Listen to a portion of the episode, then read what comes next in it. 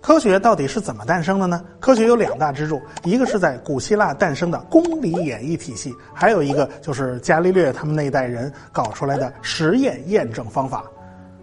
古希腊的智者学派呢，提出了三义啊，你要想成为一个有素质的公民，那就必须精通文法、修辞、逻辑这三种能力。呃，后来柏拉图呢又给续了四样，包括算术、几何、音乐和天文学。合称叫七艺，我们这边呢，孔老夫子提出的是六艺，就是礼乐射御书数，说白了就是礼法呀、音乐呀、射箭呐、驾驶车辆啊、书法呀，还有算术。反正东西方还是有一定的相似性的。那么当时的人学习这些记记忆啊，到底是有什么实用性呢？语言修辞你还是有一些实用性的。呃，算术呢可以用来算账，那么几何学又有啥用呢？一位学生，呃，曾经这样问欧几里得：“老师啊，学习几何学能使我得到什么好处呢？”这个欧几里得思索了一下，让仆人拿点钱给这个学生。欧几里得说：“啊，给他三个钱币，因为他在学习中要获得实力啊。嗯，你当这是打游戏啊？你通了关直接就有奖励啊？呃，说实话，在当时几何学真的没什么用。”呃，那么为什么古代欧洲的先贤们就这么喜欢这门无用之学呢？呃，因为几何学是对抽象思维的一种训练，是一种典型的公理演绎体系思维。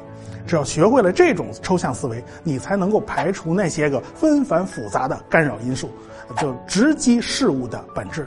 这也是科学思维的基础之一。呃，欧几里得。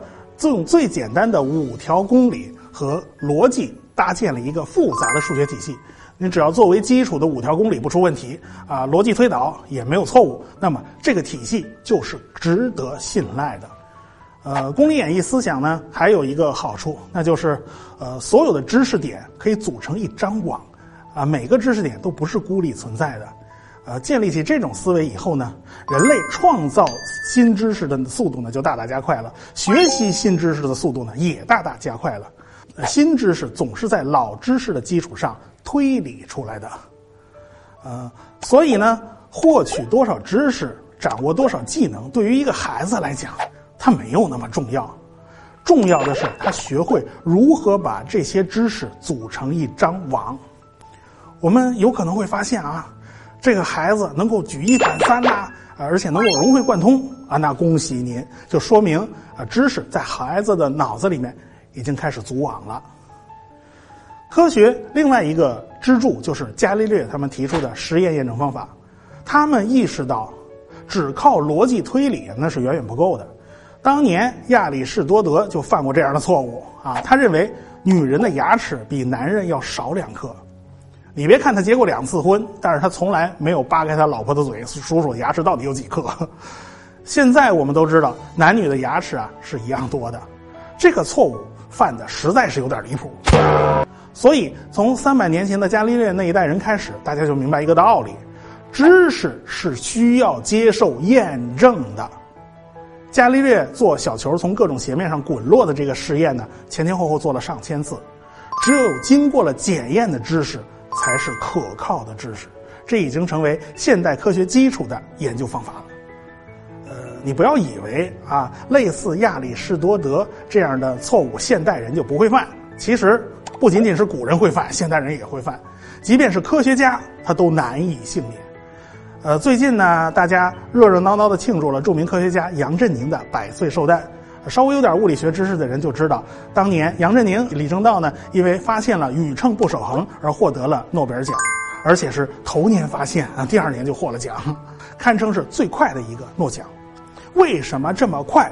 就因为他们的发现是颠覆性的。宇称守恒和左右对称是有关系的，大家自然而然的就认为啊，左右对称嘛是天经地义的事情。你左脚的鞋和右脚的鞋最多就是方向不一样，其他的都是一样的，所以从来没人想到去做实验验证一下。哪知道吴健雄后来做的试验验证了杨振宁和李政道的他们是对的。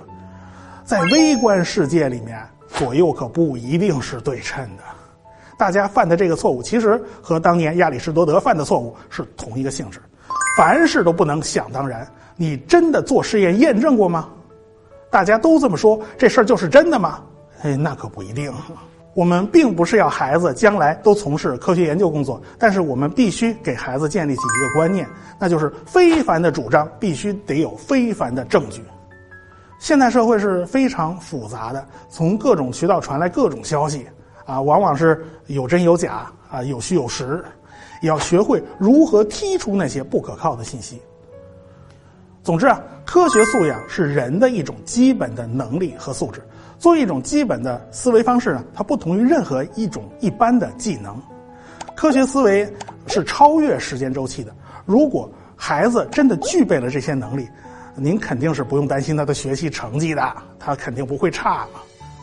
如果孩子能够掌握这种思维方式呢，他将终身受益，因为这种能力会时时刻刻推动着人的成长和进步。